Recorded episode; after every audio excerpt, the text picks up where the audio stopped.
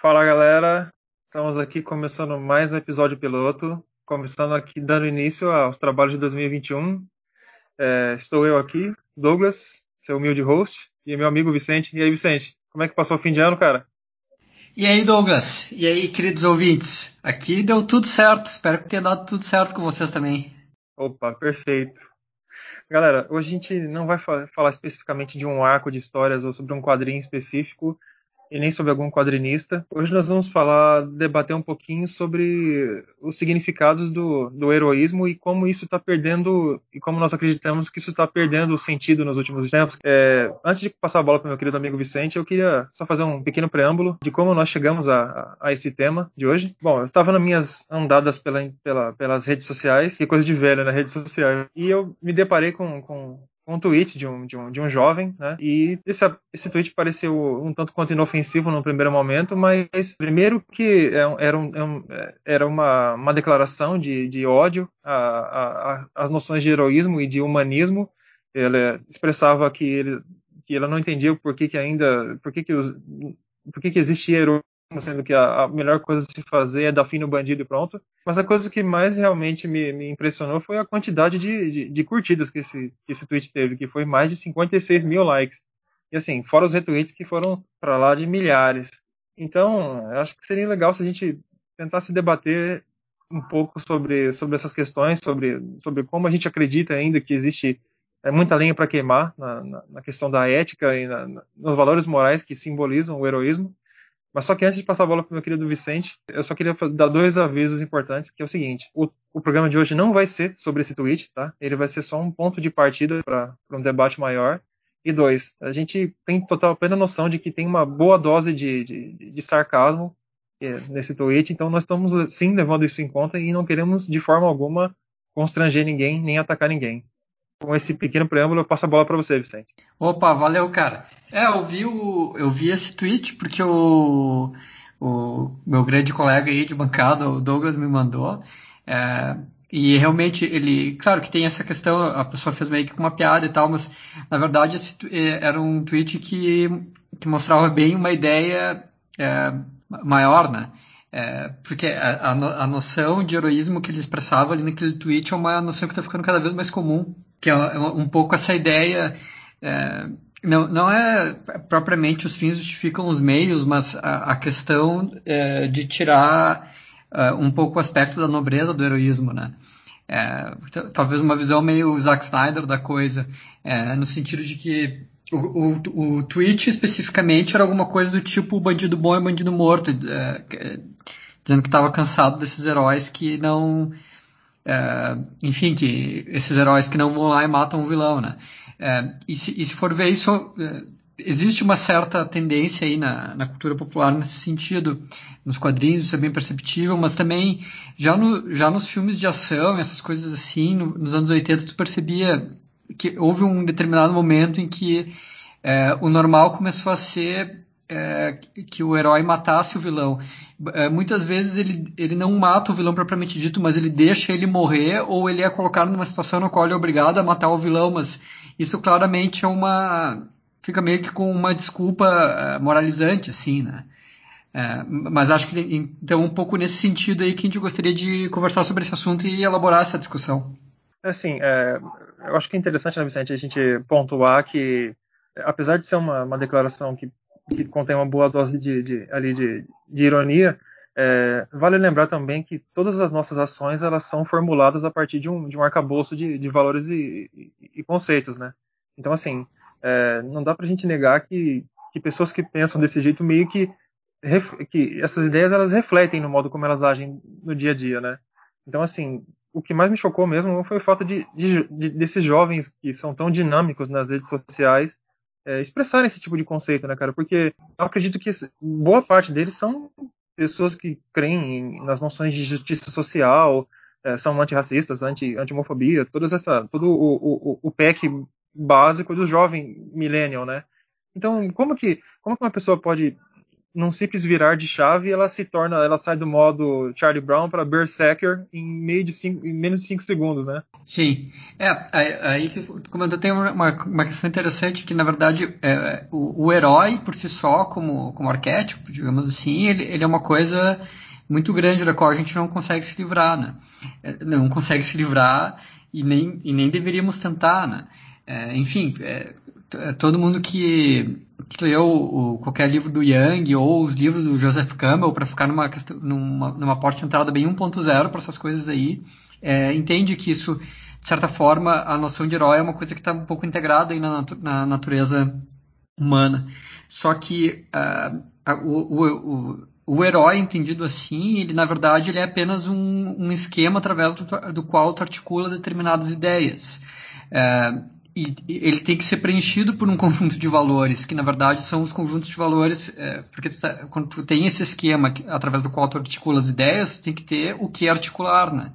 É, então, é, é essa, essa ideia de que é, essa ideia de heroísmo, aquele tweet, ele, na verdade, ele não era contrário à ideia de heroísmo, mas ele era a favor de uma determinada, de uma ideia concreta de heroísmo. Isso, que nem tu diz, diz muito sobre o, os valores dessa pessoa, né? É, e, e, que nem tu, e que nem tu falou, aí dá para perceber pelo menos duas coisas diferentes. Uma que é uma, é, uma certa. É, é, é um, é um certo ou 8 ou 80 em relação a, a, ao papel da agressividade na vida da pessoa, porque de um lado ela é totalmente paz e amor e do outro ela é 100% violenta, né? Não, porque a, a violência, essas coisas, elas, elas têm um sentido na nossa vida, só que elas elas têm um sentido até determinado ponto, e a questão é onde é que tu vai colocar esse ponto. E esse ponto não pode nem estar tá muito para lá nem muito para cá, né? É, porque senão vira exatamente uma coisa desconjuntada que nem essa, que tu é, é, que tu é contra o racismo, que tu é contra a homofobia, que tu é, sei lá, a favor dos animais e tudo mais, e, eu, e tu tá dizendo que tu tem que matar uma pessoa, né? É, então, tem, tem, todas essas coisas meio aí que são subjacentes a essa, a, a essa piada. Ah, sim.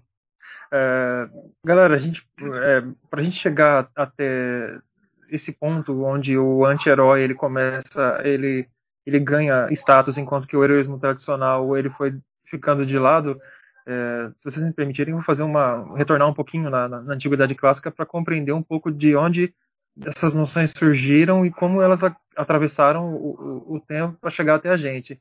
É, Vicente, dá para a gente dizer que isso tem origem na, na Grécia Antiga, correto? Com é, os conceitos heróicos vindo de, de do Aquiles, é, é, o, o, próprio Hércules, né, cara, que simboliza bastante essas questões, né? É, é, pelo menos da forma pela qual a gente conhece eles aqui no Ocidente, sim, né? Para nós, né? Dá, dá para dizer que, que o é, é, isso, isso é até uma, é uma afirmação que ela acaba sendo muito redundante, porque como a nossa cultura no geral deve muito para a cultura grega, então essa parte também, né? Sim. É, o, o é, como a gente costuma falar, o, o, a definição básica do que seria um herói, chegando é, ao, ao, ao, seu ponto primordial, seria um, um, uma figura mítica que luta por um ideal de bem, né? É, esse bem, ele, claro, é relativo em questões tanto culturais, é, sociais, é, religiosas mesmo, mas é, acreditamos que é, é, de um num amplo espectro ela lida com essa, com essa noção de, de bem maior, né? De bem transcendente, né? Sim, é, e, e claro, aí é, tem as diferentes, diferentes formas de é, lidar com isso e, e também é, acho que meio que incorporado nisso é, tem esse lado é, que de certa forma hoje em dia também está tá bem popular, que essa é uma dessa é uma associação que na verdade o, o, o herói ele não é apenas é, que luta por um bem transcendente, mas também, é, de certa forma, é, ele é, uma, ele é uma, uma, uma pessoa na qual tu tem que te espelhar, né? É, porque ele, ele, também é uma, ele também é um exemplo para que tu tenha uma, uma determinada forma de superação, é, uma forma de superação pessoal ou de organizar a tua vida, enfim, essas coisas. É, se, se for vendo as coisas que o Jordan Peterson, por exemplo, ele ficou muito famoso precisamente por isso. É, por utilizar o, o, arquétipo de herói como, como uma, uma coisa que a pessoa tem que interiorizar dentro da sua própria vida para conseguir ordenar ela de uma forma que lhe conduza ao bem. Sim, é, ele funciona muito, basicamente como um símbolo, né? Um símbolo, como um, uma, uma estrutura a partir de, do que você vai é, guiar, guiar a sua própria vida, né? É, e nesse ponto é muito legal a gente que o Joseph Campbell ele, ele delineou bastante a jornada de, do herói, né? Sim, o, o é, no caso a, jornada do herói, o, o, Campbell ele, ele pegou e desenvolveu essa parte específica do, do, do das ideias do Young, porque o, o Young ele, fala, ele já falava no, do arquétipo do, do, do herói, é, dizendo o, o, o Young ele falava exatamente sobre esse ponto de vista como é, do herói como um, um, uma história que as pessoas se contam para conseguir é, para conseguir desenvolver o seu próprio potencial. É, e, e, e o pro Young ele falava disso em relação ao seu potencial em, é, no, no, que, no, que, toca uma das facetas da personalidade da pessoa, que seria a faceta masculina da personalidade. Que, só, só, um comentário rápido: faceta masculina da personalidade não tem necessariamente a ver com o homem, porque mulheres também têm uma faceta masculina da realidade. É, e, o, e o Campbell, e, e como qualquer arquétipo yangiano, ele se manifesta ao da história de diferentes, de diferentes formas, não. Com uma estrutura básica, mas em diferentes, em diferentes culturas ao redor de todo mundo, né? É, e o, o, Joseph Campbell ele desenvolveu essa ideia de herói, né? Ver, ver como tentar identificar exatamente qual, como esse arquétipo se manifesta uh, ao redor do mundo e, e, e o que, que, envolve, enfim, uh, em diferentes culturas e, e todas essas coisas assim. Mas já é, não, o... já não, não o, o, Campbell ele já não fez isso desde um ponto de vista tão psicológico, porque o, o, o Young, se for ver nos, nos livros dele e nos livros que desenvolvem as ideias dele, muitas vezes eles usam essa questão do, do, do arquétipo de herói com fins terapêuticos, né?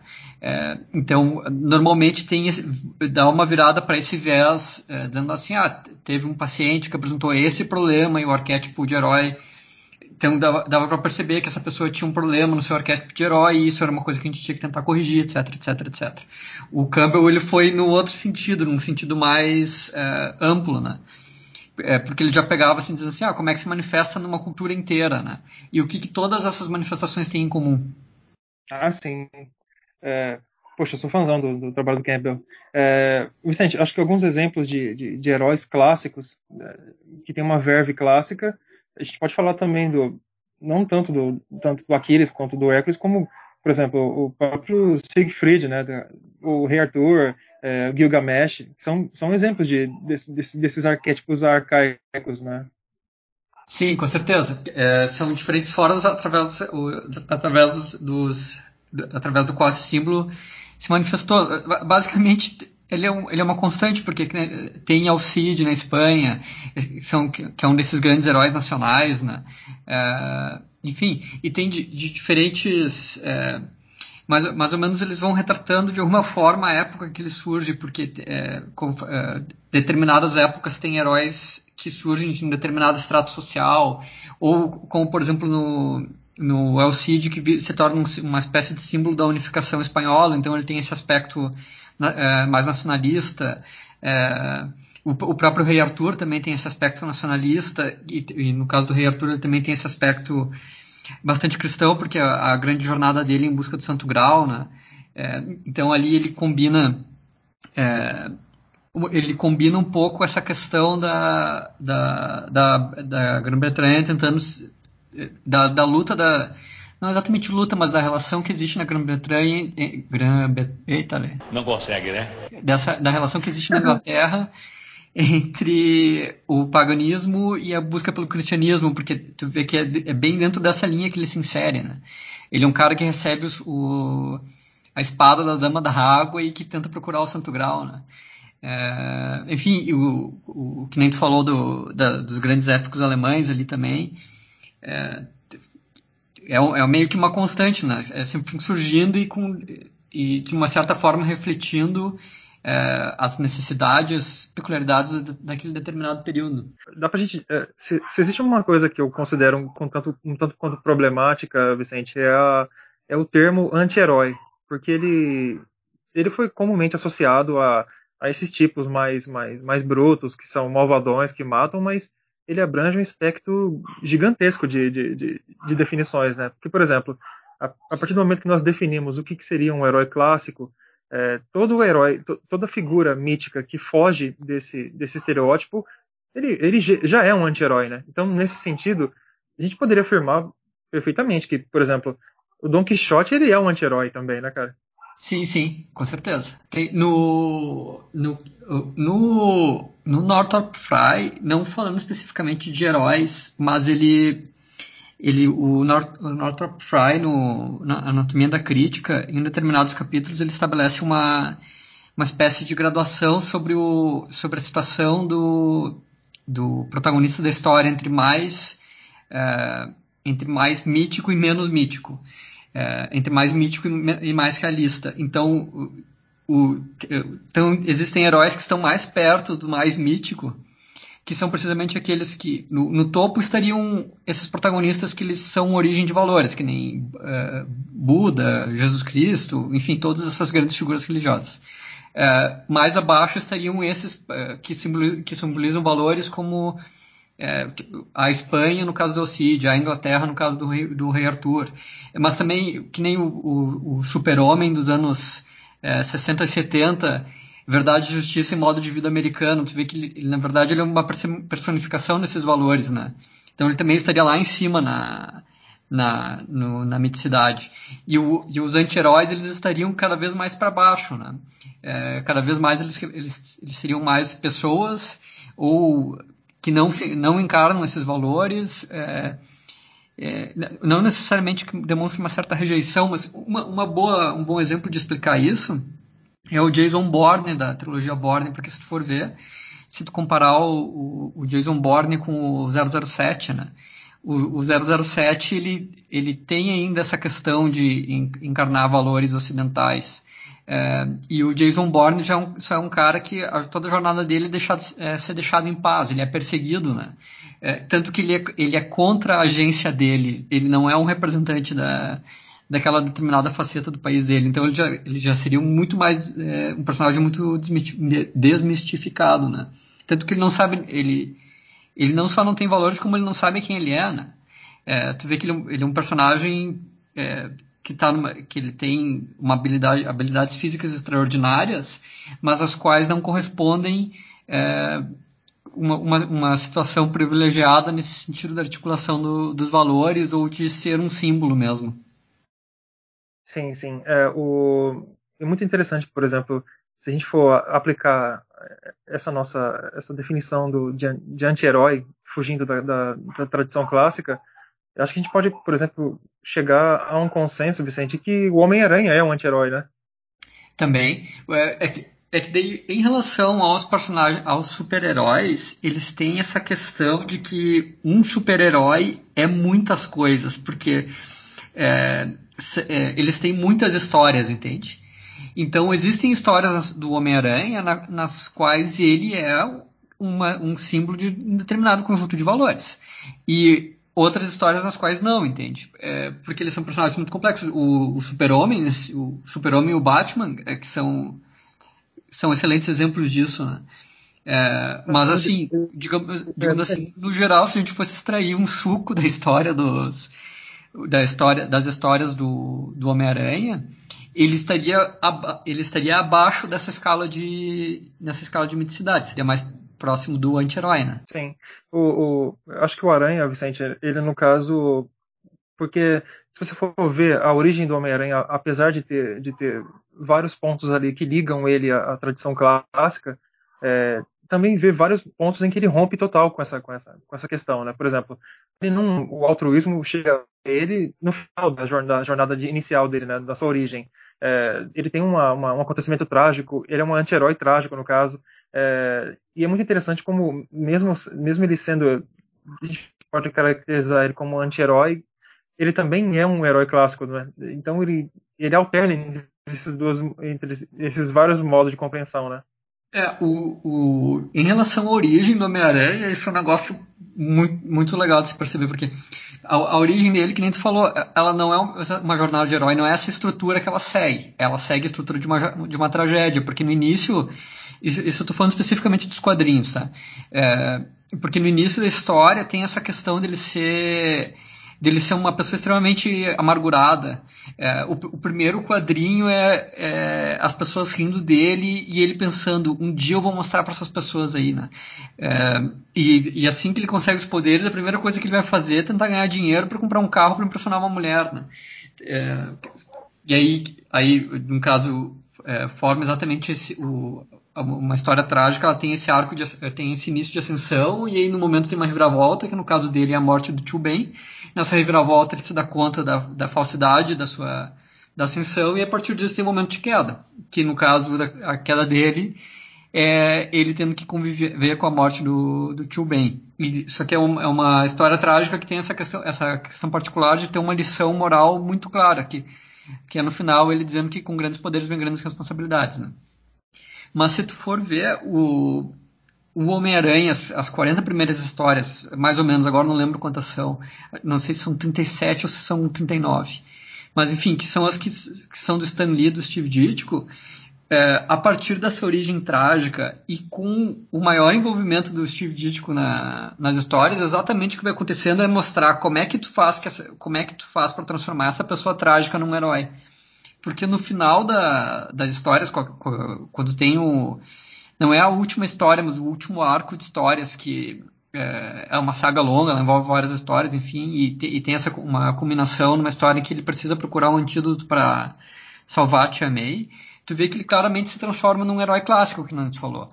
É, ele, ele se dá conta de que é, ele não se dá conta de que com grandes poderes é, é, vem grandes responsabilidades como uma espécie de lição, ele incorpora aquilo na vida dele, porque ele, se ele emprega os seus bens, os seus poderes de uma forma completamente altruísta para salvar a sua, a sua tia moribunda.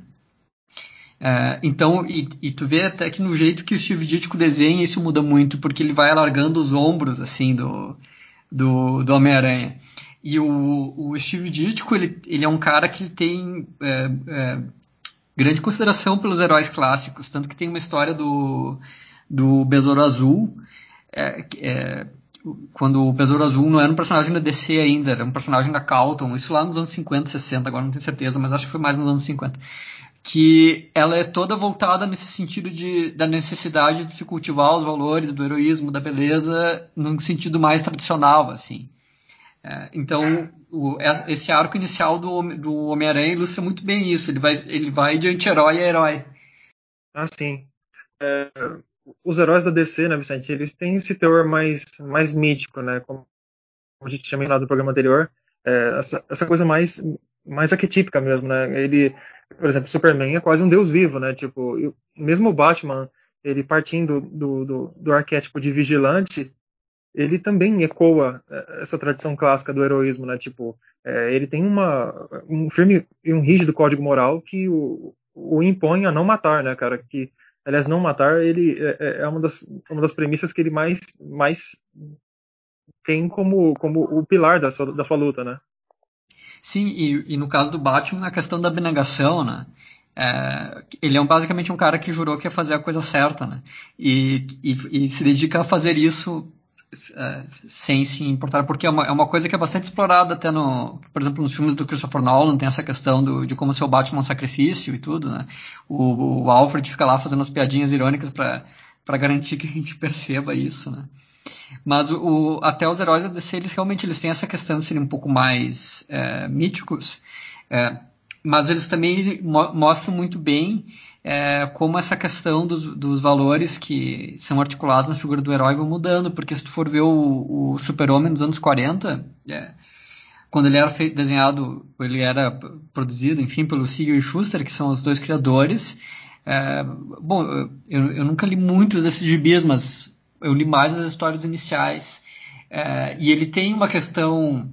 É, ele, ele de certa forma ele é uma figura violenta ou pelo menos indiferente em relação ao, ao destino trágico dos seus heróis. Tem, se eu não me engano tem uma história que ele deixa um bandido cair, do tá levando ele para prisão e o cara cai e ele diz assim, puxa vida, caiu. É... não, Acontece, né? Acontece. É. é, essa ideia do, do super-homem ser um, um, o, o escoteiro azul, que o pessoal diz, é, é uma coisa que foi construída mais nos anos 50 E é, uma, e é uma coisa até que não vem tanto, não veio, não partiu dos gibis, porque o, o, o Super-Homem é um personagem que ele tem uma história muito interessante no sentido que ele é o que a gente entende hoje em dia por, por, por Super-Homem, é resultado é, de, de, de da, da, criatividade não apenas de quadrinistas, mas de é, é, atores e diretores de séries de TV, do, do é, radialistas, né? Radialistas, radialistas é, ele, é um, ele é um personagem que foi construído assim num aspecto multimídia. Tem muitas coisas que a gente associa hoje ao super-homem muito facilmente que, é, sei lá, o Clarim Diário, o Perry White, é, que não surgiram na, no gibi do... do não, não surgiram no gibi do super-homem, e sim nessas outras séries, nesses outros, nessas outras produções derivadas. Eu, eu creio que é, às vezes é complicado a gente estabelecer uma. Quando a gente analisa um personagem a, a fundo, é difícil a gente dizer, estabelecer até em, em, qual momento que ele constituiu sua própria personalidade, né? Que, por exemplo, é, o Batman nas primeiras edições ele também passa bala na galera, né? Mas tipo, nós podemos dizer que, que o, o Batman que nós conhecemos ele foi construído a partir dos anos 50 para lá e tal, quando se constituiu de fato uma quando o pessoal deu a, a, a, realmente constituiu a personalidade perfeitamente, né? O que muita galera às vezes gosta de pegar momentos assim, é, momentos específicos de, de, de datas para alegar que, olha aqui, ele matou tal, quando na verdade nesse momento ainda não existia uma, uma não existe, não havia ainda sido criado uma uma psique para aquele personagem, né? É, assim, eles, esses personagens eles são muito elásticos, assim, é, e, é, e, é, difícil é, que nem tu falou, é difícil dizer assim, ah, quando é que eles foram constituídos, porque é, às, às, vezes vem um, um, vem um quadrinista posterior, um, um, quadrinista, enfim, um artista, né, não necessariamente um, um quadrinista, e ele, é, ele ilumina de uma determinada forma uma faceta de um personagem que sempre esteve lá, mas que parece que faz com que, que do jeito que ele ilumina ela, parece que todo personagem fique novo. Então, é, que nem o, o, o, o, Frank Miller em relação ao Batman, né? É, tu vê, o, o jeito que ele encara o Batman, ele é extremamente é, vinculado ao que se... Ao, ao, ele, ele não... É como se ele não tivesse inventado nada. É, os, os elementos da receita que ele pegou basicamente estavam todos lá. Só que a forma pela qual ele faz essa combinação é totalmente nova. E e se tornou a forma pela qual a gente enxerga o Batman, né? E essa essa reformulação, essa reinvenção, não dá para dizer que teve um momento no qual ela foi feita e que o personagem se tornou estático. Ela, ela, é, ela é basicamente ela é feita em todas as histórias, só que algumas é, algumas vezes é mal feito e ou não pega ou, ou, ou, de, ou de alguma forma não ecoa essa, essa percepção que existe no ambiente sobre o que, que o Batman deveria ser, né? É, então, nesse, é nesse, sentido que eles são elásticos, assim. Eles estão constantemente sujeitos a, a, a reinvenções, essas reinvenções, elas têm determinada, elas, elas, ao mesmo tempo que elas são limitadas, elas não são, porque nunca dá para saber como é que vai ser a, a reformulação, né? É, como é que vai ser a nova organização dos elementos. É, então, é, é, que nem tu comentou, de fato, eles têm esse aspecto, só que e, e o, o, o, o, herói é assim, é, porque ele tem que sempre estar mais ou menos é, representando quais são os símbolos e valores daquele, daquele determinado momento ou lugar, enfim. Né? É, é ele, ele, se ele se manifesta na cultura de diferentes formas. Né? É, então, isso, isso, no, isso é uma das coisas que eu acho mais interessantes assim, no, no, nos, nos super-heróis, até no, lá no New Frontiers Nerd, que eu já fiz essas três resenhas cronológicas do, do Homem-Aranha, e isso é uma coisa que eu estou tentando ver, estou tentando articular através dessas resenhas, assim, para mostrar como, ah, como, como essas ideias, o, como o mesmo personagem articulava uma série de coisas com o Steve Ditko, depois passou a articular uma série de outras coisas com o Stan Lee, com o John Romita, depois com o, o, o Jerry Conway e o Rosandru, é, ao mesmo tempo que tudo isso tem uma coerência, são é quase como se fossem três personagens diferentes, mas ao mesmo tempo eles mantêm uma certa coerência, né? É, é bem, é muito interessante isso.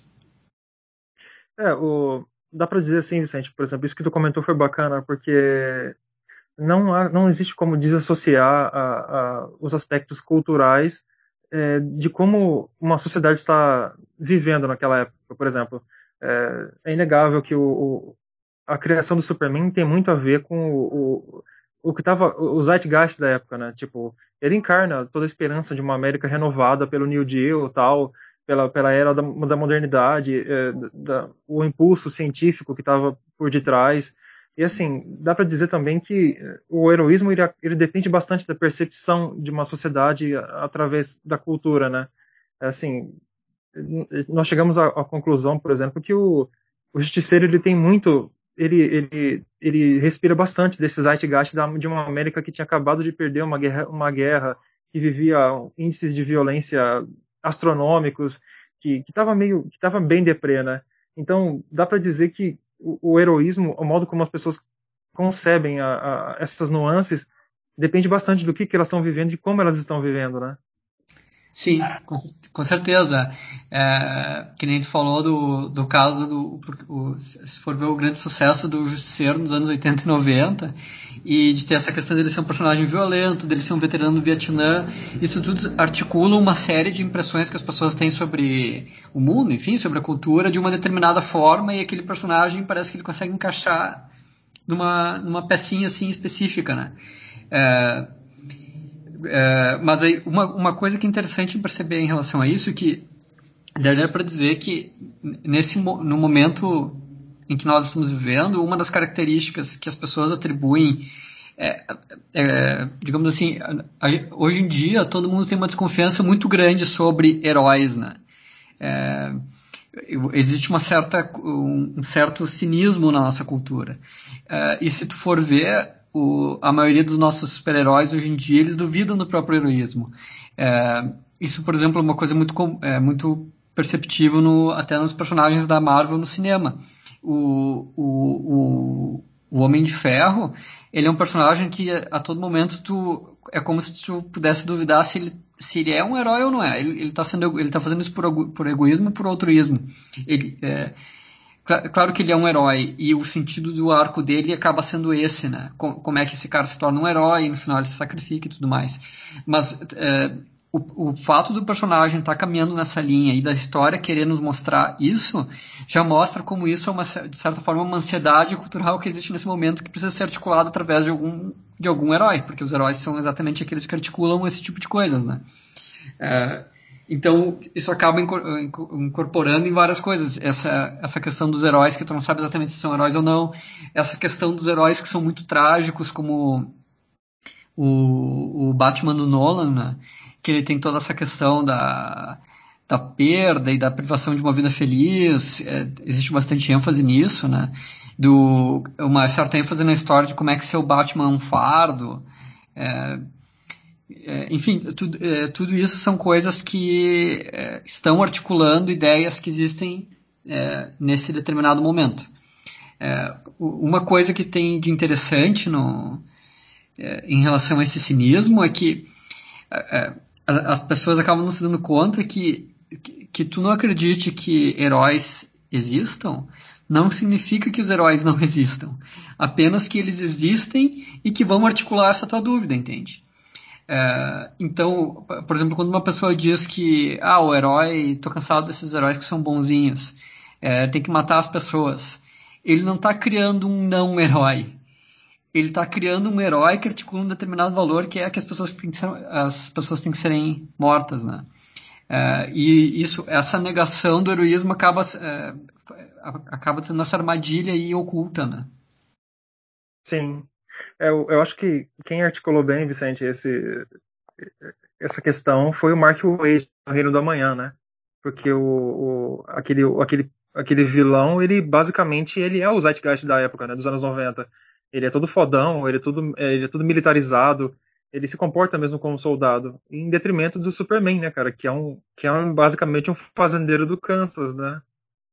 É, e a, até é, articula não só com o Magog lá, mas na relação do super-homem com a Mulher Maravilha, porque a Mulher Maravilha é apresentada como, no Reino da Manhã, 100% como uma guerreira, né? E ela tem essas ideias, tipo, não, nós vamos construir a prisão, nós vamos fazer isso, papapá, papapá. Ela, é, ela é muito mais militarizada, assim. É, e o, o super-homem acaba meio que subindo nesse, acaba que é, ele acaba sendo contaminado por esse, por essa, com essa perspectiva que o, o Gibi está denunciando. Né? Claro que ele, ele faz isso precisamente porque o, o, o Gibi quer expressar essa ideia, né? Então, o, o Reino do Amanhã realmente é, utiliza aquele momento dos quadrinhos de super-heróis para nos mostrar isso. É, eu acho que isso também ele expõe a versatilidade que o Superman tem, né, cara? Porque é, no senso comum diz que é muito difícil você conseguir é, escrever um personagem que é tão poderoso quanto. Só que assim, é, o, o, Superman ele é um personagem que a, a, qual cabe um milhão de histórias a respeito da não só do seu, do seu poder, mas das suas dúvidas, das suas questões éticas, da, da, dos seus valores morais, é, histórias em que esses valores eles são reafirmados, são com certeza as que eu mais que eu mais gosto, por exemplo, tem aquela o que aconteceu o, o que aconteceu com o jeito americano de ser, que ele lida com super-heróis totalmente extremistas, assim, tipo o Authority do, do Mark Miller. É uma história sensacional, que no final ele reafirma que eu sou um bom moço nos anos 90, a gente tem que aceitar que existe para questões envolvendo esperança e, e, e, fraternidade, né, cara? Isso eu acho muito foda.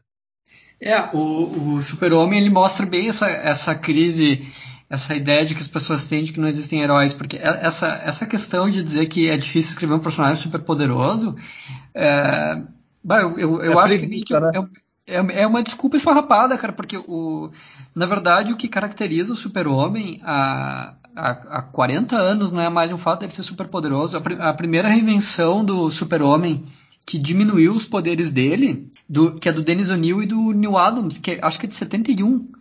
É, o, o, o, período no qual ele é um ser extremamente poderoso, com que praticamente invencível, é, é, ele é bem minoritário na, na carreira do personagem. É, uma, é umas histórias que aconteceram ali nos anos 50 e tal, até o, o Super-Homem dos anos 40, que foi o criado pelo Siegel Schuster, ele não é super poderoso, ele nem voa, né? É, ele dá ele, pulos, né? Exatamente, ele basicamente tem aqueles poderes da, da apresentação lá, que acho que tem a apresentação no rádio e TV, que é mais forte que uma locomotiva e a prova de balas e não sei o que. É, eu, então, e assim, isso não. E também, é, mesmo que ele fosse, ah, ele tem que ser um cara super poderoso e tal, assim, cara, foda-se, tá ligado? o negócio é um gibi, tá não existe escala, né? Uh, o que, que é ser super poderoso num gibi? Tu sempre pode inventar uma coisa que seja mais poderosa, né? Não, não tem muito isso, não. Uh, e, e, também é uma, é uma ideia muito física, porque, tipo assim, ah, uh, o que, que é ser super poderoso para combater a criminalidade no mundo real? Assim, cara, para combater a criminalidade no mundo real não adianta nada tu, tu ser capaz de, de tu ter super força porque o, o, problema não é esse, entendeu? Não, não, é que tu tenha que socar as pessoas certas, sabe? É, é, que tu tem que saber quem são as pessoas certas em primeiro lugar, e para isso ter super força não adianta, né?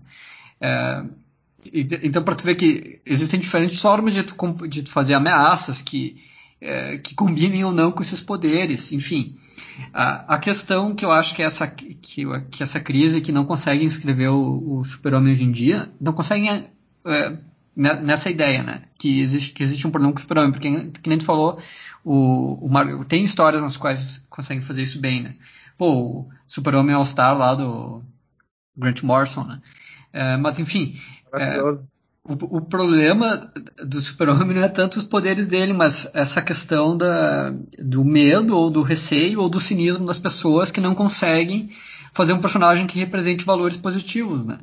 É, e isso é uma coisa que, se for ver, ele está perfeitamente encarnada no, no, no, no super-homem ali do Zack Snyder, porque o, o a, a, grande questão da a, a, grande questão do a grande falha, digamos assim, do Homem de Aço, eu nem acho que é o fato dele matar o Zod, porque é, no, na forma pela qual eles fizeram a morte do Zod, é claro que aquilo é uma morte moralmente justificada, né? É, a questão é a necessidade deles incluírem isso numa história é, para mostrar que o super-homem é, que ele tem dúvidas em relação sobre os seus valores. Isso, isso é uma coisa que tem em todo momento na história e está muito bem representado no pai do super-homem, que é, é um cara que nunca diz para o super-homem fazer a coisa certa, sabe? É, é, é basicamente é, é, basicamente um super-homem que não acredita, que tem medo de acreditar.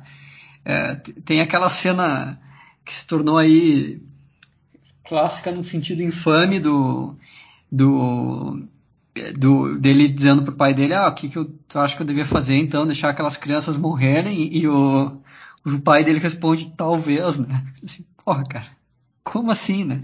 Eu lembro que na época até fizeram, fizeram uma série de memes, assim, que era o, o, o, o Clark Kent perguntando coisas é, evidentemente imorais pro pai dele, e o pai dele sempre respondendo talvez, e uma delas era, então pai, o, o holocausto foi uma coisa ruim? Aí ele, o pai dele respondia assim, ah, talvez, não, sei, não tem como dizer. Disse, porra, né, cara, não, não pode ser assim. E, e se, pelo menos eles utilizassem o final do filme para articular algo como dizendo assim, não, o super-homem é um cara que conseguiu superar essas dúvidas, e aí a partir daí tu tem um personagem pronto, Bom, seria outra coisa, mas não, eles, eles tiveram que incluir uma cena de morte precisamente para te dizer assim, não, não, veja só, realmente o super-homem é um cara que duvida. Mas, Vicente, é, tu não acha, por exemplo, a gente costuma brincar bastante com do Snyder, dele, ser, dele ter dado essa, a visão dele do Superman um, um tanto quanto equivocada, mas tu não acha também que ele meio que um produto de uma mentalidade que, que cresceu com, com com essa noção de que, eh, que eu acredito realmente que ele acha é, questões como esperança, é, é, fraternidade ou, ou mesmo o amor como uma questão, como um bom mocismo ultrapassado, né? Que tu, tu percebe que ele realmente ele, é, ele não, não tem muito, muito, muita noção de respeito ou se não respeito de compreender do, as forças que ele está lidando ali, né? Que tipo assim, eu lembro que assistindo o filme do meu lado, tudo, tava todo mundo festejando, entendeu? Tipo, urrando, caraca, que massa que esse Superman quebra pescoços. Eu pensei, gente, não tem problema você criar um personagem que quebra pescoços, mas ele não pode ser o Superman, sabe? tipo, é, o cara, ele, o Superman, ele leva uma batalha para um centro urbano, entendeu? Tipo, Metrópolis era dizimada, tipo, cara, e, e assim, a escala de destruição, e, e tu, não sei se tu lembra daquele GIF que tem o Zack Snyder mostrando pro, pro Henry Cavill como é que ele quebrava o pescoço, que ele tá rindo. Cara, é muito errado isso tudo. É, o, tem, nesses dias eu vi um, um, um, comentário da, da Pat Jenkins, cara, muito bom sobre isso, cara, que no, eu acho que no Batman versus Superman, é, que o Batman encontra uma foto da Mulher Maravilha no passado, porque tem aquela, tem aquela cena que ele percebe que a Mulher Maravilha está aí há muito tempo. E nessa foto, que é tipo numa guerra, tá? É, não sei se é até na Primeira Guerra ou, ou o quê. É, se tu for olhar a foto, ela tá carregando a cabeça decapitada de várias pessoas, sabe? De vários inimigos. E aí, sabe de nada, velho? Tá sabendo legal, hein? Tá, e aí a Pat Jenkins diz assim, diz assim, cara, porque o, os dois filmes dela são exatamente o contrário disso, né? É, se, tem, se tem um herói que não. que Eu estava comentando que os heróis da Marvel têm muito essa questão de, de duvidar do seu próprio. não duvidar do seu próprio heroísmo, mas é, andar um pouco nessa linha, assim, né? Ou pelo menos através do seu heroísmo articular essa preocupação com será que eu sou um herói mesmo? É, os, os da Patty Jenkins não tem isso, né? o, os dois filmes da Mulher Maravilha. Ela é declaradamente um. Não, ela é um herói sim, né? E aí ela diz assim, pô, mas quem é que quer ver a Mulher Maravilha decapitando cabeças? Né? Não faz sentido, sabe? É uma coisa que tu pensa assim, não, não, não encaixa, né, cara? Uh, e o, o, no caso do Zack Snyder, ele tem. Ele faz isso porque ele acha que é badass, né? É, vai ser mauzão, não sei o que, pô, é um mundo no, é, é, exatamente esse negócio que a gente estava falando de tu, de tu usar os heróis para articular uma série de valores, só que o que tu, ou tipo, pelo menos articular uma faceta da cultura, só que o que ele está articulando é essa ideia de que é, a, a, violência como uma uma violência como uma estética só que é do jeito mais adolescente canhoto possível, porque, claro, que nem os filmes do Tarantino, eles têm essa questão da violência com uma estética, mas é, é muito mais amplo do que isso, porque não é só ser cool, é também ser engraçado, né? É, e o, os filmes do Zack Snyder não são nem um pouco engraçados, não tem nem assim um. É, é, a leveza é uma coisa completamente proibida, né? É, e, e a gente pode pegar, por exemplo, os filmes do Super, o, o Superman de 79, né, do Donner. Aquele filme lá, cara, tipo, é, na medida do possível, ele conseguiu encarnar com perfeição do que se trata o personagem, né, cara? Tipo, o, o Christopher Reeve, ele é o Superman, entendeu? Tipo, é, não tem como você, pelo menos para mim, desassociar o, o, herói do ator. Aquele, cara, é, é um filme espetacular que, que, em que todas essas questões são, são, são colocadas na mesa. O, claro que o filme ele tem mesmo esse teor um tanto quanto ele tem uma, uma, uma coisa de uma, um filme para criança, né, cara? Mas puta, é uma puta, um puta conto de fadas, né, cara? Que, que deveria ser, ao meu ver, o, o modo como as pessoas enxergam esse personagem. E não como alguém ultrapassado, que deve ser tratado como. deve ser atualizado para os dias de hoje como um matador, sacou? É, e até porque esse negócio que tu falou, uh, pô, um filme do super-homem ser para crianças, isso não é um demérito, né, cara? É... Pô, isso é qualidade, né, cara? Exatamente. Pô, esse, esse, esses personagens são coloridos assim por um motivo, né, cara? Não, não é para um cara lá de é, 40 anos ter crise sobre a. É, esse, se tu for ver, essa forma que o Zack Snyder tem de, de mostrar a violência, ela é muito mais infantil que o filme do. Do, do Donner, né? É. Porque é, é uma coisa extremamente 12 anos tu achar que tu vai ser. É, que tu vai ser mais adulto porque tu fala cu. Ou porque tu sabe que pessoas morrem, sabe? quando o cara. Quando eu vou te dizer que com 16 anos tu já te dá conta que isso aí não, não é bem assim, né, cara? Que, que tu só tá sendo chato, né? É, que, que nem tu falou, cara, ele não. Acho que ele não consegue, né? É, e o, claro que o, o, o, filme do Richard Donner faz tudo isso muito bem, e, e tanto, é, se for ver, é, acho que essa questão de, ah, é, de ser infantil ou não, tem, tem todos os filmes da Pixar aí para mostrar isso, né, cara? Todos os filmes da Pixar são infantis e todos eles são incríveis, né, cara? É, ele pode ser infantil, mas é pra, é pra todo mundo ver e se maravilhar com aquilo, né? E acho que isso é uma coisa que esse super-homem do Donner tem. Ele pode ser infantil, ok, não tem problema, mas, pô, todo mundo vê que aquilo ali é um. É, é, é bonito, sim, meio que um conto de fadas que a gente falou, né? Claro que. É, o, o filme não é o filme perfeito, né, cara? É, tem problemas, tem algumas coisas que são meio desconjuntadas, é, enfim, mas desde este ponto de vista de, de mostrar um. de conseguir, é que nem tu falou, ah, é que esse é o super-homem, né? Que, que, é isso que eu te digo, que se for ver ele, ele é um cara que fez isso, ele reorganizou uma série de elementos que existiam no, né, nessa ideia de super-homem e organizou ele de uma determinada forma e que aquilo que as pessoas olhavam, ele era, aquilo era totalmente novo. O super-homem nos gibis nunca foi daquele jeito, mas todo mundo reconhecia o super-homem ali, entendeu? É, essa que é um pouco a, a, a, mágica que um artista que quer lidar com qualquer super-herói tem que conseguir lidar com isso, né? É, de pegar essa carreira toda aí que esses heróis têm e articular de uma forma que as pessoas reconheçam toda a história do personagem ali e da mesma forma que ele esteja pre presente pra, para o momento, né? Não dá para dizer com, com, precisão em que momento que teve um turning point para esse, esse nihilismo atual, mas assim, quando a gente voltando no tempo um pouco e, e ao justiceiro também, a gente percebe que, por exemplo, é, na história em que ele a primeira aparição dele se dá numa história do Homem-Aranha, né? É, Sim. Eu não sei se Gary Conway tinha consciência Sim. disso, mas ele meio que está estabelecendo ali que um, um novo mundo está surgindo onde o Aranha já não vai ser onde é, a necessidade de, de, heróis como o Aranha não são não é tão urgente, né? Tipo, é, mesmo todas as histórias em que, por exemplo, o Demolidor ele ele ele dialoga com o Justiceiro, existe um dilema ético ali rolando, né, cara? O, o Demolidor a própria, aquela história maravilhosa da, da morte da Capitã Jean DeWolf, por exemplo, que é sensacional, né, cara? O, que o Aranha ele, ele joga, joga, joga na nota do lixo a, a, a, todo, o, toda as questões morais ele vai para matar o, o, cara, né? E é o Demolidor que tem que parar ele, né? Sim. É, o que nem falou, não dá para ver exatamente o momento, porque, porque isso é meio que uma. É, é um. O, o, próprio Northrop Frye de novo fala isso, que é uma coisa que vai. É, também é cíclico, né, cara? Não, não quer dizer que seja inevitável, mas é, é uma coisa que vai acontecendo aos poucos. De certa forma, os, os próprios heróis da Marvel, eles são, é, eles são o início nesse sentido, né? É, mas aí acho que mais ou menos foi nos anos 80 que ficou mais ou menos claro o que estava acontecendo. E no o, o Jerry Conway, ele, ele criou o Justiceiro, mas uma das características do Justiceiro dele é que ele está errado.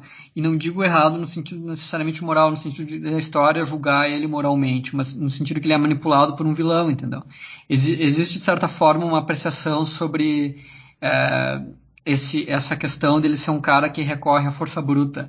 É como se o Conway estivesse dizendo assim, não, pô, o, o, assim, ah, não sei o que, matar os vilões, não sei o que, é muito legal e tudo, mas é muito fácil de ser enganado. É, é, e, é, e, é, isso que uma é isso que a história dele é, mostra porque todas as vezes que ele aparece ele está sendo iludido por um por um vilão entendeu? O vilão está é, é, é, é, meio que uma coisa de dizer assim olha se, tu perde de vista a existência de valores morais tu vai conseguir fazer coisas. Porque uma, esse negócio de matar os bandidos, ela, ela, existe essa ilusão de que é uma coisa definitiva, sabe? É assim que se resolve o problema. Só que tem uma, uma questão que é, é tu, a forma pela qual tu, é, que tu resolve um problema, ela pode criar outros problemas, né? Então, o, o que mais ou menos está dizendo assim, dizendo, ah, tu, tu, quer fazer as coisas acontecerem, assim tu vai conseguir fazer as coisas. É, e, e, e, tem esse lance também do. Por exemplo, você pega o Superman.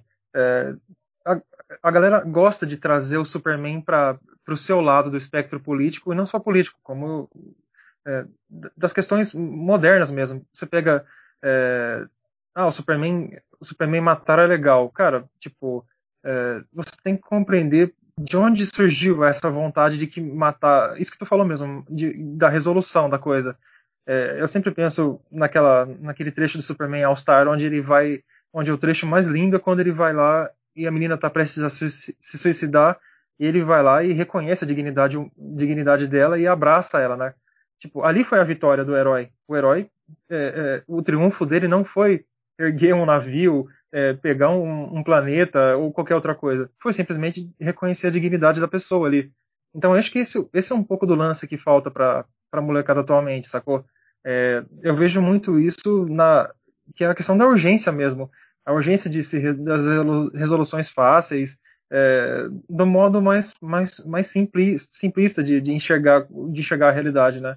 Eu lembro que tipo é o lance de se o Superman defende a vida, incluindo a vida de quem quer tirar vidas, né, cara? Esse é o, o pilar principal do herói. É, é, é, digamos assim, é, tu falou essa questão da urgência e tudo, para, é, tu, eh, tu vê que as pessoas, elas, para tu ver, ela, não é que o herói deixe de existir, mas ele, ele incorpora essa, uh, ele, as pessoas querem que ele incorpore essa eficiência, entendeu? Uh, e é, é, nesse sentido que que tá eu não vou dizer deturpação de valores, porque daí vai vir um monte de chato político aí a partir disso tirar outras ideias, né? Mas é, é, é como as pessoas estão se enganando, entendeu? É, que tu, que tu, que, porque tu, tu, as pessoas elas, elas assumem uma posição cínica dizendo não existem heróis. E aí, e a gente tem que conseguir resolver nossos problemas de forma rápida e eficiente. E o que elas fazem é escrever um monte de histórias sobre personagens que resolvem as coisas de forma rápida e eficiente, eficiente que dizem que, que se dizem não ser heróis, né? Então, tu percebe como é, isso demonstra a degradação dos valores da, da pessoa, né? Muito mais do que a degradação da ideia do que é o heroísmo, porque o heroísmo ele ainda está articulando aquilo que as, aquele que são os valores das pessoas, só que as pessoas não se dão conta que aqueles são os valores dela, né?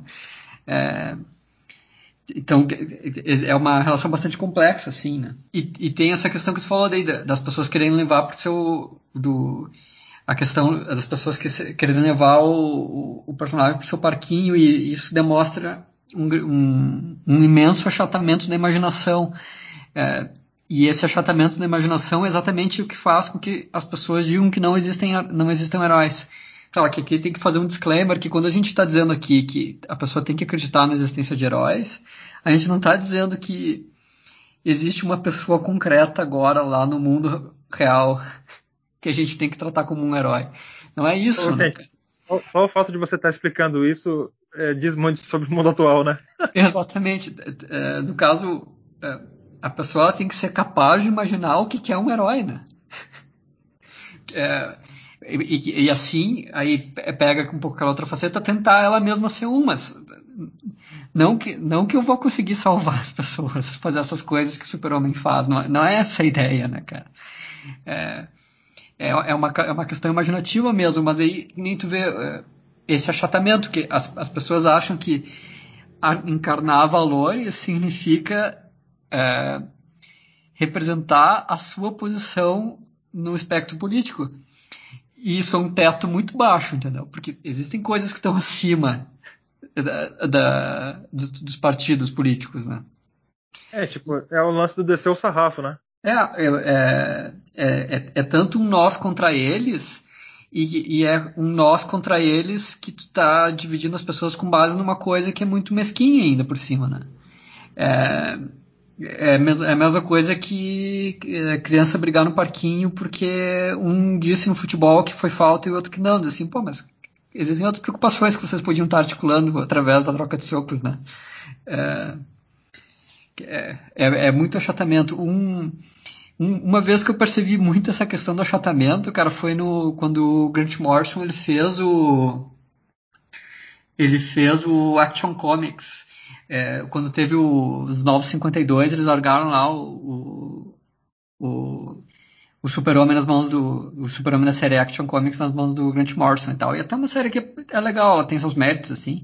Tem umas coisas bem do Grant Morrison, mas tem um determinado momento em que a Liga da Justiça se reúne e eles estão discutindo sobre uma questão que está acontecendo em um outro país. É, e, e, e, os personagens eles estão tentando discutir se eles têm que ir lá é, invadir esse outro país ou não.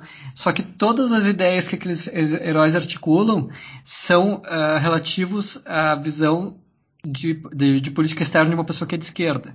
Então, uh, um diz assim, não, nós temos que invadir porque lá eles são contra os direitos das mulheres e dos gays. E aí o outro diz assim, não, mas nós somos americanos, nós não podemos ser a polícia do mundo. Tu percebe que existe aí um achatamento no que, que é dizer assim, cara, é, tudo bem, existem essas posições, são válidas, merecem ser discutidas, mas o, o espectro é um pouco mais amplo, entende? É, é, claro que o, o, o Grant Morrison nessa história fez isso, esse é um exemplo bem pontual, assim, o gibi dele consegue articular outras coisas em outras formas, mas o que eu digo, imagina se o Grant Morrison fez isso, o Grant Morrison é uma pessoa bastante criativa e imaginativa, né? Então, a, a, os nossos companheiros aí de Twitter nem te contam, né? Pois é. E, e, lembrando, galera, que o Morrison ele tem. Ele é tipo o Cavaleiro da Lua, né? Tem vários Morrisons dentro de um, né? Então, a gente tem esse Morrison aí mais, mais, mais, mais paz e amor, mas também tem o Morrison que, que, que leva a sério a parada e, e, trata o heroísmo como. que coloca o heroísmo no seu lugar de destaque, né? Sim. É, o. o é, são. Ele é um. Ele. Não, eu não quero limitar ele a, a essa a esse momento, que enfim, é uma página numa série que teve, sei lá quantas edições teve, cara, são três encadernados. Então também é meio, é, é, seria injusto da minha parte dizer assim, ah, ele não entende o que que é o, que que é a Liga da Justiça porque ele escreveu essa página, né? Então é bem um exemplo bem pontual, assim. É, o... tem, tem esse lance também, eu não sei se você concorda comigo, mas tipo, é, se bem que até essa própria noção de, de esse heroísmo mais dos, dos cómics americanos particularmente ela meio que caiu essa noção pelo menos do anti-herói ela meio que caiu em desuso recentemente né Vicente? Tipo os heróis extremos com, com braços com braços biônicos e, ar, e armas do tamanho de, de, prédios eles hoje em dia a gente mais tira sarro disso do que do que trata com respeito né? Isso é mais é, é meio que uma relíquia de, um, de uma era passada né? Sim e até eu vou te dizer que hoje em dia é, é para mim é bastante fácil ler esses gibis da imagem desse período e enxergar aquilo como uma coisa divertida, sabe? É, é, conseguir meio que desvincular, assim, é, assim, ver qual é a graça desses excessos, assim, sabe? De olhar o negócio e pensar assim, pô, mas... É, porque também na, eu lembro que na época existia uma muita preocupação com realismo, porque as pessoas diziam assim, ah, vocês estão dizendo que esses heróis são reais, mas isso não é realista, mas hoje em dia eu percebo que não é isso, uma, não é isso que a gente tinha que ter cobrado deles, né? E, enfim, eu, eu realmente consigo ver essas histórias assim, pô, é, me, me divertir, entendeu? É, mas essas questões elas acabaram sendo incorporadas de, de, de uma de uma, de uma forma diferente, assim, porque se tu for ver essa questão da dúvida pessoal dos heróis hoje em dia é muito mais presente do que naquelas histórias. Porque aqueles personagens eles podiam ser extremamente violentos e não sei o que, mas eles nunca duvidavam de si, né? É, o, os, os, heróis hoje em dia, eles é, é, muito comum que eles duvidem de si. E, e, isso também não é uma coisa necessariamente negativa. É, mas se tu for ver, é, é, é, uma, é, uma, é uma diferença em relação àquele herói que tem certeza do que é o certo e tal, que tu tem que fazer, né?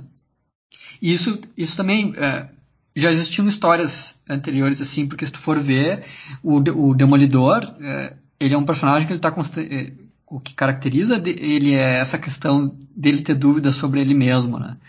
É, e, e, isso, isso é um pouco uma coisa que também faz dele um herói, porque ele, ele mostra, ele é um herói que está tentando mostrar para as pessoas como articular essa questão de que tu mesmo tem dúvidas sobre é, o que, que, é a coisa certa que tu tem que fazer, né? Então acabam cumprindo assim diferentes papéis, né?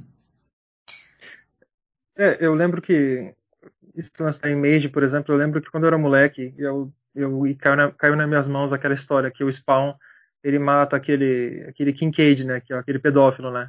Certo. E assim, eu lembro que o Douglas, com seus 10 aninhos, achou aquilo iradaço, entendeu? Falei, caraca, bem que o Batman podia fazer a mesma coisa com os vilões, né, cara?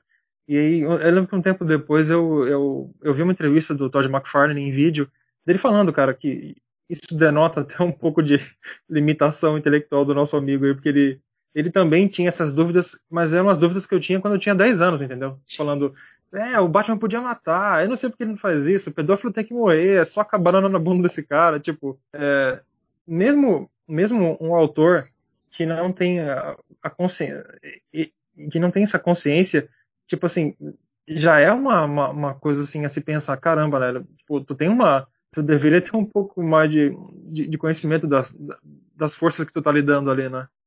É, mas assim, cara, de, de certa forma, o porque o, o trabalho do artista ele, ele é uma coisa extremamente intuitiva, né?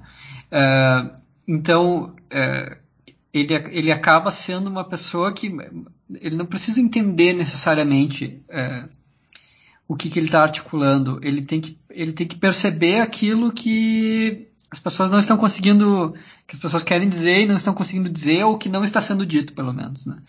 E é, é nesse sentido que dá para ver um certo valor nessa no que o Todd McFarlane disse, porque para bem ou para mal, é, e, e, talvez ele tenha conseguido fazer isso graças à capacidade que lhe fornecia a própria burrice, é, ele conseguiu entender o que, que o Douglas de 10 anos queria do, de um herói, entendeu?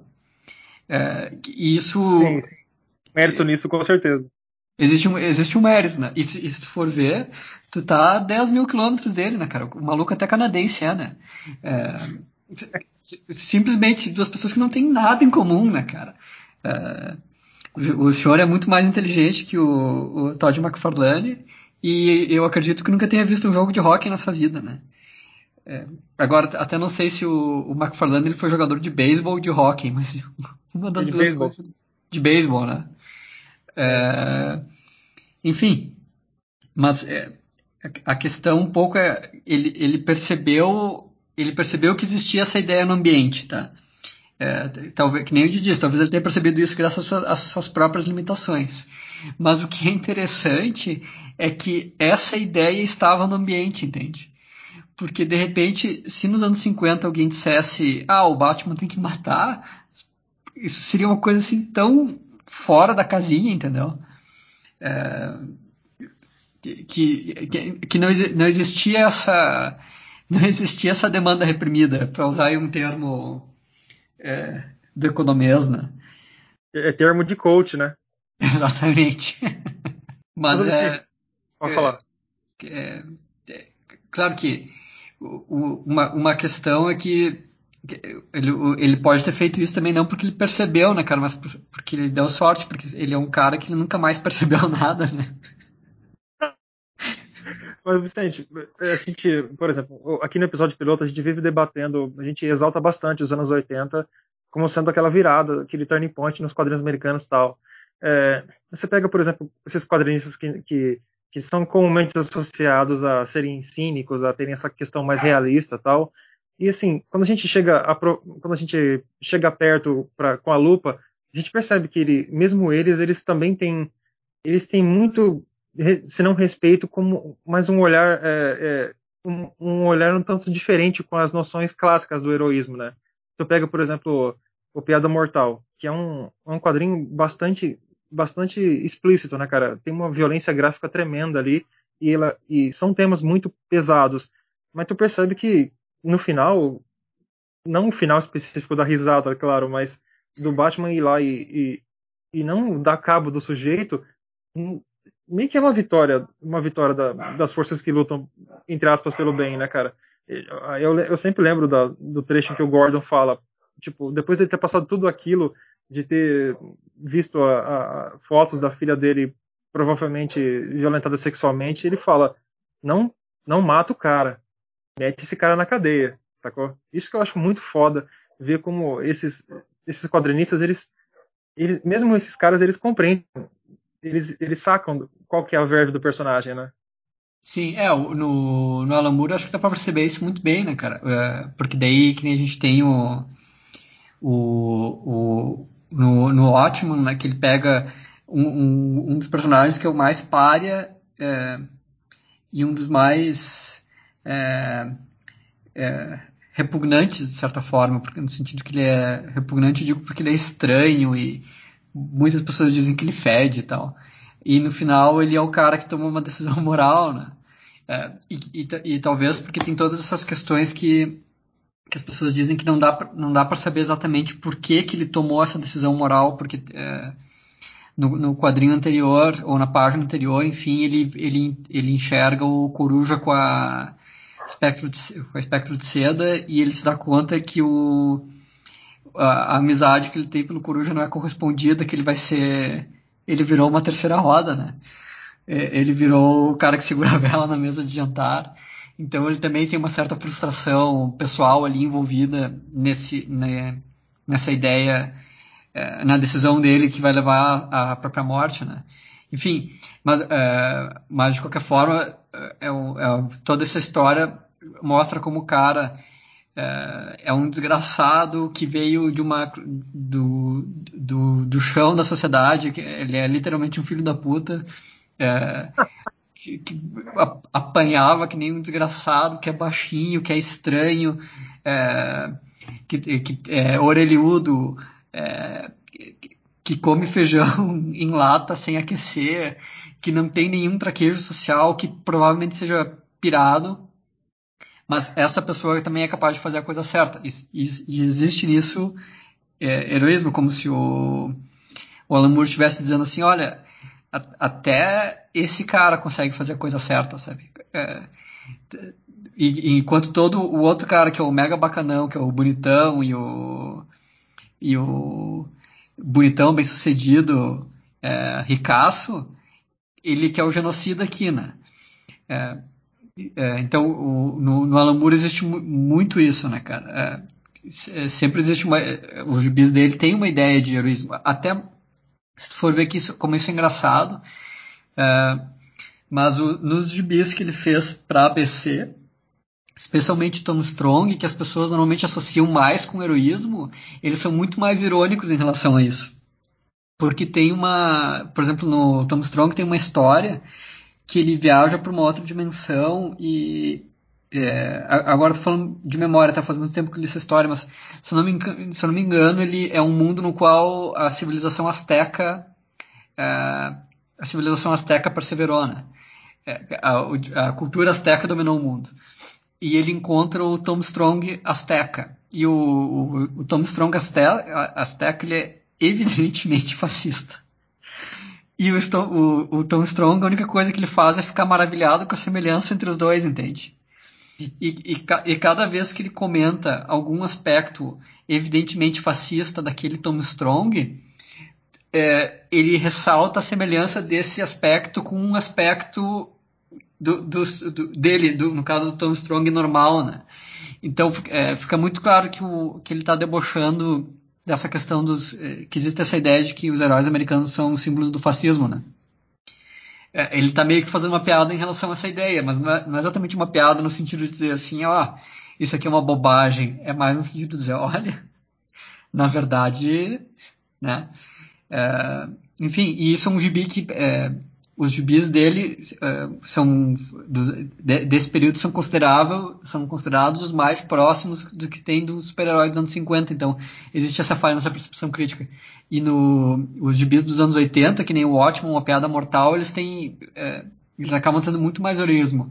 E que nem tu falou da piada mortal, mais do que o de novo tem essa questão do heroísmo da pessoa comum, porque o que a derrota do Coringa, na verdade, não é ser preso pelo Batman, né? O, o Batman ele é apresentado meio que como um bufão até no negócio. A, a, a derrota do, do Coringa é que o Gordon não quebra. Ele passa por tudo aquilo e ele fala pro Batman, nós temos que provar, nós temos que prender ele para mostrar que o nosso jeito é que tá certo. Enquanto que o Coringa, numa situação muito parecida, é, quebrou e se tornou um psicopata, entendeu? É, então, é, de novo, é, se existe um, um, personagem ali que é capaz de ser um herói, é o Gordon, né? E, e então existe na história essa figura aí, né? É, é, e tem, tem também esse lance, por exemplo, eu vejo que essa molecada, a molecada nova, assim, ela, ela tem tanto o Zack Snyder como seu, como, como os filmes do Zack Snyder como o grande pilar para eles, como esse filme novo do Coringa, né? Tipo, é, eu vejo que é, o lance deles tentarem emular certas, certas frases ou, mesmo comportamento, é, tem muito desse lance também, dessa que a gente vive dizendo lá no nosso, no nosso grupo lá, do, do, do, do lance do que o, que o cara não aceita que é patético, né?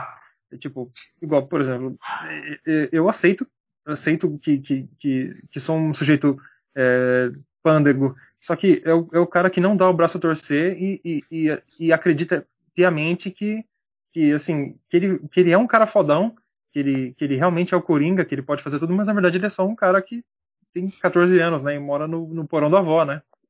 É, é, é assim, em relação aos, aos jovens do mundo moderno, é uma, é uma, é uma coisa muito difícil, cara, porque existe sempre um aspecto de ironia, né?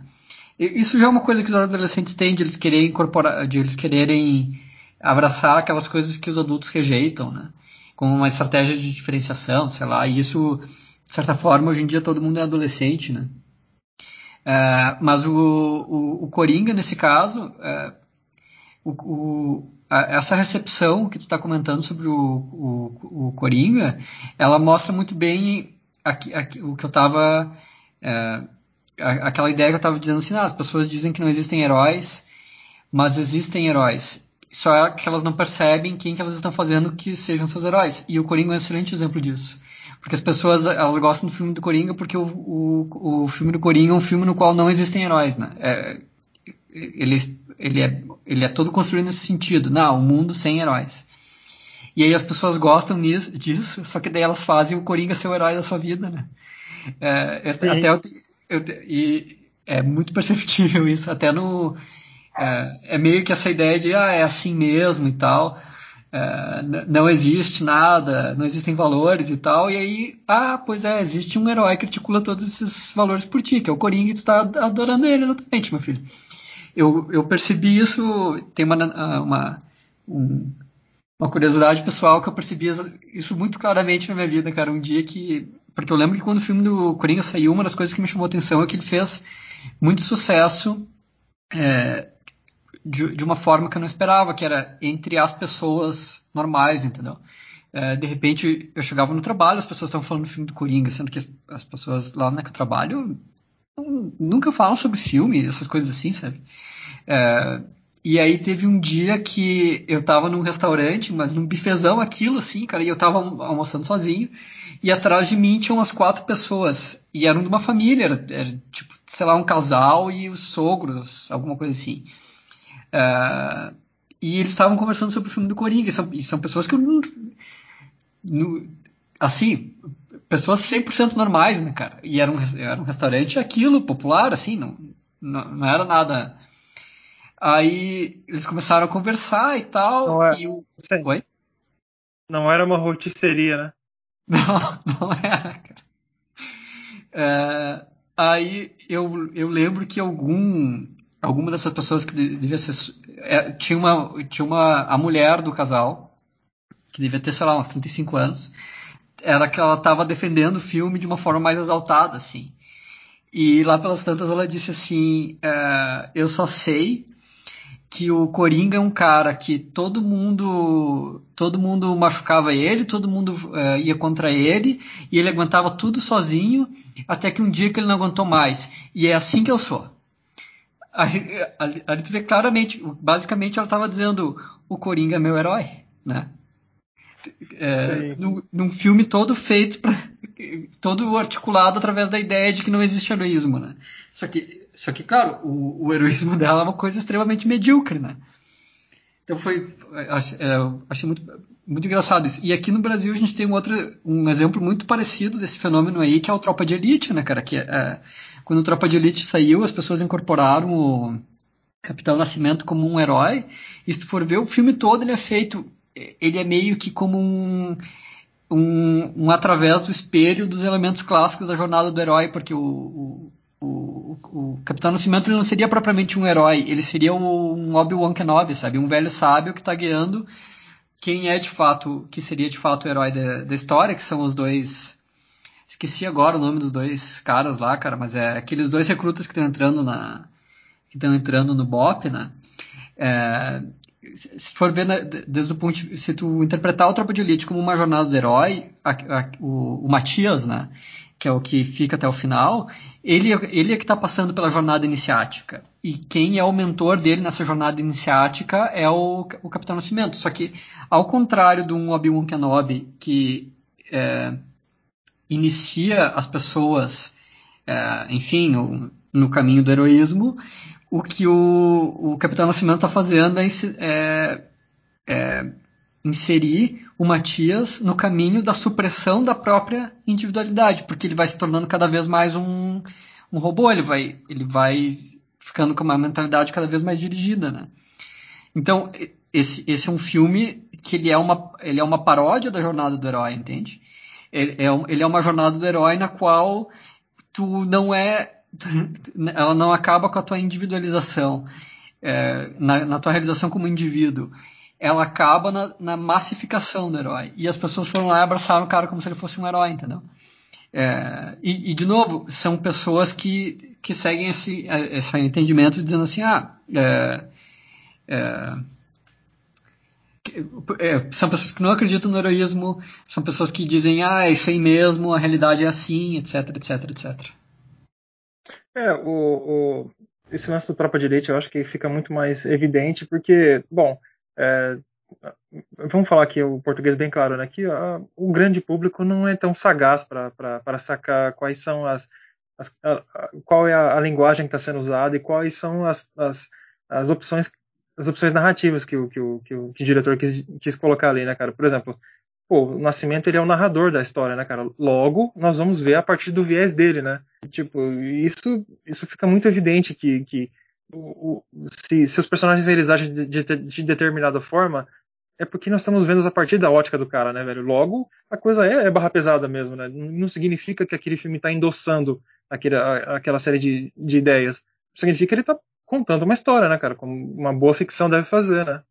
É, o, isso que tu falou do endossar é, é, é exatamente é, é, nisso que reside a, o, o, aspecto irônico dessa história. Né?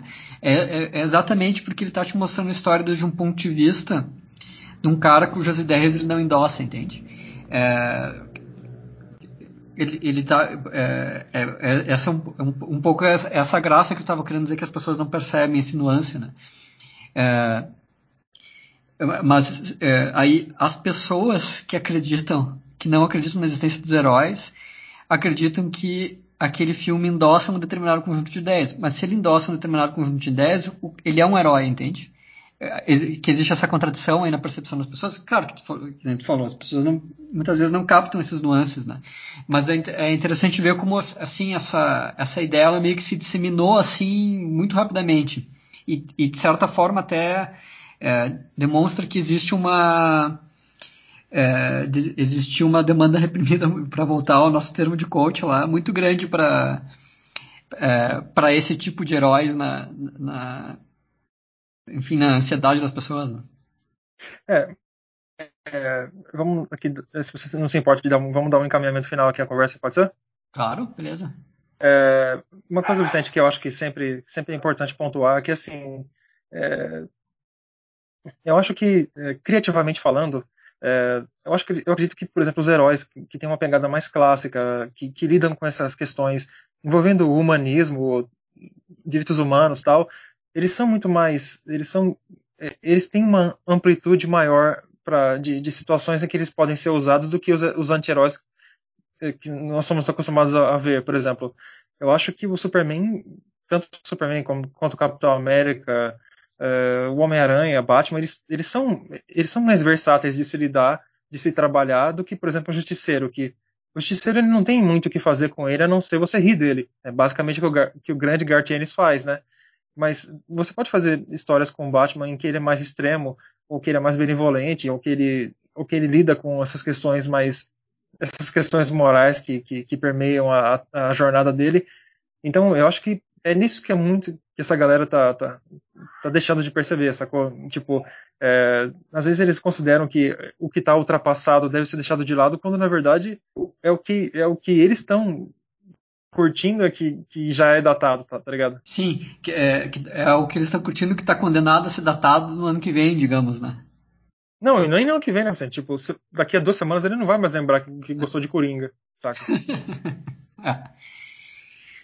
É eu, eu, eu, acho que aí uma a, a questão em, é, importante um pouco é o alcance imaginativo, assim, né? É, porque é, é, é é, é muito difícil tu, tu, começar a colocar limitações na imaginação a, a, com base numa, numa, numa, uh, numa determinada percepção do, mundo, percepção do mundo, porque isso é uma coisa que meio que se retroalimenta. Se tu não acredita em histórias de heróis, heróis, é, tu não vai perceber os heróis, entende? Tu, tu não vai conseguir imaginar isso. Eles, eles ainda vão estar tá lá, eles ainda vão estar tá articulando, vão estar tá articulando a tua vida só que tu vai estar, tá, uh, só não vai estar tá chamando eles pelo seu nome, né?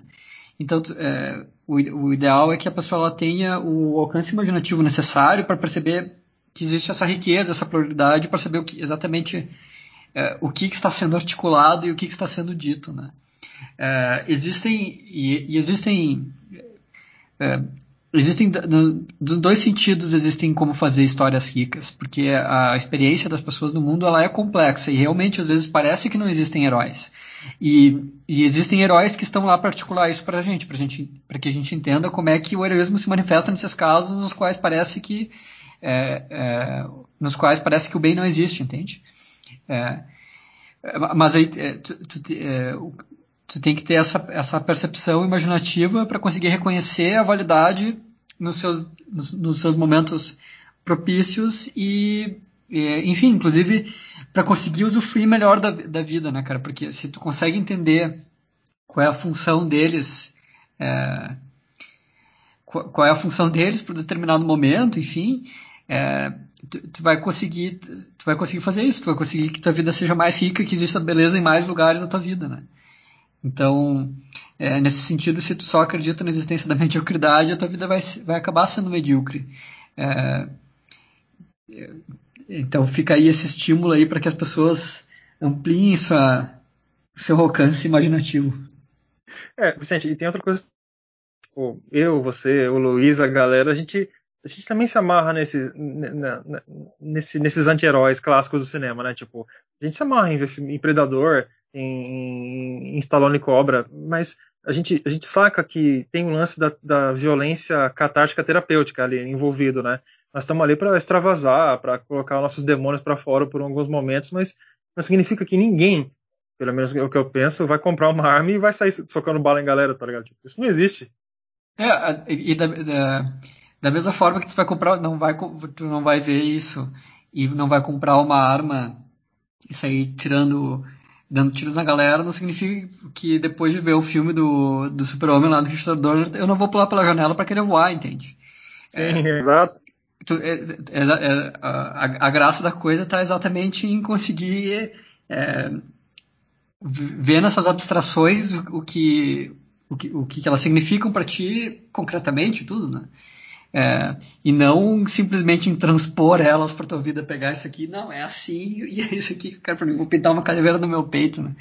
É, é, essa, essa, o, o justiceiro ele, ele, pinta uma caveira no peito dele porque para para acontecer num gibi ele está articulando aquilo daquela forma e a linguagem do meio acontece com pessoas com coisas no peito, entendeu?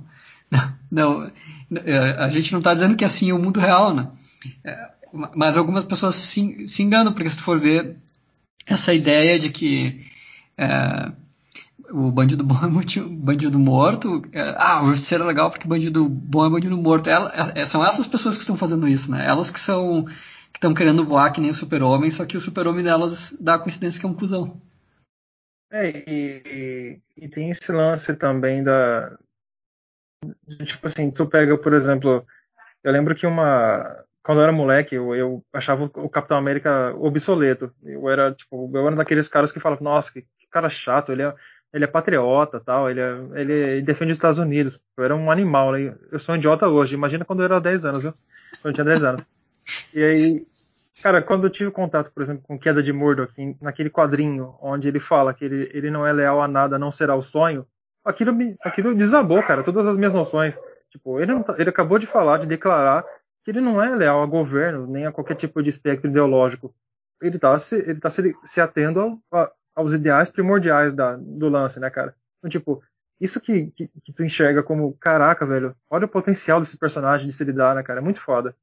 É, isso, isso que é o que isso que eu digo que é o é, é alcance imaginativo, cara, porque se tu for ver, eu também tinha essa ideia de assim, ah, mas ele é o, o Capitão América. É, que coisa mais ridícula. E, e é, ainda mais. É, sei lá, não sei como é que era a tua casa, mas na minha casa rolava um anti-americanismo assim meio forte, né, cara? Ah, Aí... todo mundo aqui também. Aí, tipo, ah, é, isso, não, eu não cheguei a esse ponto, cara, mas poderia dizer, ah, eu quero saber do Capitão América Latina, alguma coisa assim, sabe? É, mas aí. É o gauchito, né? É, exatamente. Mas tu percebe, aí, aí, se tu for ver, é um achatamento muito grande tu achar que é, Capitão América igual a governo americano, porque a, a, a, ideia de América é muito maior que o governo americano, né? É, e, e, não é uma coisa que tu possa dizer assim, é bom ou é ruim. Não, é, é um pouco mais. As coisas são um pouco mais complexas do que isso, tá ligado? Só que quando tu tem 10 anos, precisamente porque tu tá. As coisas estão um pouco achatadas na tua imaginação, tu não percebe essa diferença de nuances, mas. É, com o tempo a gente continua lendo os gibizinhos e aí se depara lá com o Frank Miller, que que, que a nossa imaginação pode alcançar uns voos um pouco mais altos e, e ver diferenças nas coisas, né? É, e, e, e, é isso que, que a gente espera que as pessoas consigam fazer aí, para que, não cometam esses erros que nós cometemos lá no, no Paleolítico quando a gente tinha 10 anos. Sim. Vicente, é, você queria fazer sua conclusão aí do final e, por favor, seu, seu jabá? Beleza, conclusão. É, não, não, não. Tá, acho que está bem concluído nas nossas exauriu que eu, chegava a uma boa conclusão que eu tinha para fazer. No, no Jabá, uh, eu não lembro se isso já tinha acontecido no, no, quando o último episódio saiu ao ar, talvez até sim, mas lá no, no Bunker do Jill, o, o, nosso eterno padrinho, uh, o, o verdadeiro herói do, do podcast episódio piloto, uh, eu escrevi um, um, uma análise sobre mouse do Art Spiegelman, que é o, é o gibi do, do Art no, no qual ele conta as, a experiência do pai dele num campo de concentração durante a Segunda Guerra Mundial, através de animais antropomórficos, é, retratando os judeus como ratos, os, os, os alemães como gatos, os poloneses como porcos, os americanos como cachorros e assim por diante. É, isso que eu fiz agora é exatamente o que eu destruo na, na análise que eu fiz, porque o, que eu tento fazer na análise é mostrar como uma definição que seja que nem essa que eu dei agora é muito limitante e o GB faz muito mais do que isso. É, então fica aí a recomendação, é para é apoiadores do Bunker. Vocês podem ir lá no apoia-se, apoia.c, no caso, barra Bunker do Dio. Tenho, tenho certeza que vai caber no orçamento de vocês e vocês vão receber lá no, no e-mail de vocês essa, essa análise. É, eu, é, a última resenha do, do New Frontiers Nerd é do Berlim, essa eu tenho certeza que eu já comentei no último episódio, no episódio anterior. É, e a, a, próxima, a próxima resenha está em elaboração agora mesmo, então não percam as esperanças, isso vai acontecer. É, espero que aí, pelo menos nos próximos meses, ano, a gente né? tenha uma atualização nova. Esse ano, né, Vicente? Esse, esse ano, com certeza, é, aí é promessa. Opa, é, aí, aí tá, tá, tá dentro do, do, do, da agenda. É, só para fazer um, um, outro comentário que eu também estava esquecendo, que eu não sei se a gente chegou a falar no último episódio, mas que o, o Bunker do Jill, no caso, é o canal do YouTube. É, o canal do YouTube é aberto, né? Existe o Apoia-se, que vocês recebem conteúdo exclusivo no e-mail de vocês. É, e contribuem com a manutenção desse canal que é aberto. Ele fez uma série com seis episódios sobre o Will Eisner, que é muito boa essa série, cara. Essa série de, de episódios que ele fez. É, ela é bem biográfica, ela pega diferentes momentos da carreira do, do Will Eisner, é, especialmente os episódios que são sobre a era de ouro dos quadrinhos, que ele, é, ele acaba comentando não apenas o Eisner, mas também um pouco do, Joy, do Jack Cole, que é um outro pff, gênio dos quadrinhos da era de ouro, né? É, são, esses aí são os meus, meus episódios favoritos, mas enfim, a, a série tem seis episódios, acredito que cada um tenha mais ou menos uns 10 minutos, então é, é, bem tranquilo de assistir, é muito completa e muito interessante. Então fica aí a, a outra recomendação. Opa, perfeito. Eu aqui gostaria de endossar todas as palavras do, do Vicente aqui. A série do, do Will Eisner está maravilhosa. O Jill conseguiu sua magnum opus ali no, no, no bunker. Tá sensacional, recomendadíssimo. E galera, é, concluindo aqui o nosso, o nosso primeiro episódio do ano, é, a gente não está aqui para cagar regra na vida, da vida de ninguém, tá? Em como vocês devem ler quadrinhos ou assistir seus filmes. É, a gente só tem uma, uma preocupação com, com, com o modo como, como o mundo atual enxerga determinados valores ou determinados é, posicionamentos. E apesar de a gente achar que existe espaço para todos os tipos de, de, de histórias ou de personagens ou de abordagens, nós também acreditamos que vocês também deve, as pessoas deveriam ter uma mente aberta para para achar que para essa noção um pouco mais eu, não, eu tenho medo de usar essa palavra mas mais pura de heroísmo e que existe sim espaço para ela nos dias atuais e que talvez seja isso que esteja faltando pro, pro, pro momento atual, sacou? Um pouco mais de empatia, olha lá, momento coaching, um pouco mais de empatia, um pouco mais de, de, de, de uma, um pouco mais de compreensão com as coisas e é isso, galera. É, não nos levem tão a sério, mas se quiserem levar, contribuam. Um abraço. Abraço, pessoal. Até a próxima. Não, não, se, não nos levem tão a sério e não se levem tão a sério.